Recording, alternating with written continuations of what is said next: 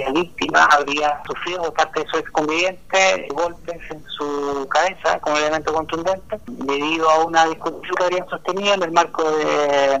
ciertas bebidas alcohólicas. La víctima resultó con lesiones de carácter clínicamente grave, diagnosticada por el facultativo turno que la atendió en principio, y por esa razón Carabineros procedió a la detención en flagrancia del imputado finalmente se formalizó por el delito de lesiones graves en contexto de violencia intrafamiliar, solicitando al Ministerio Público la medida de prisión preventiva respecto al imputado, la que fue acogida por el tribunal, decretándose la prisión preventiva respectable.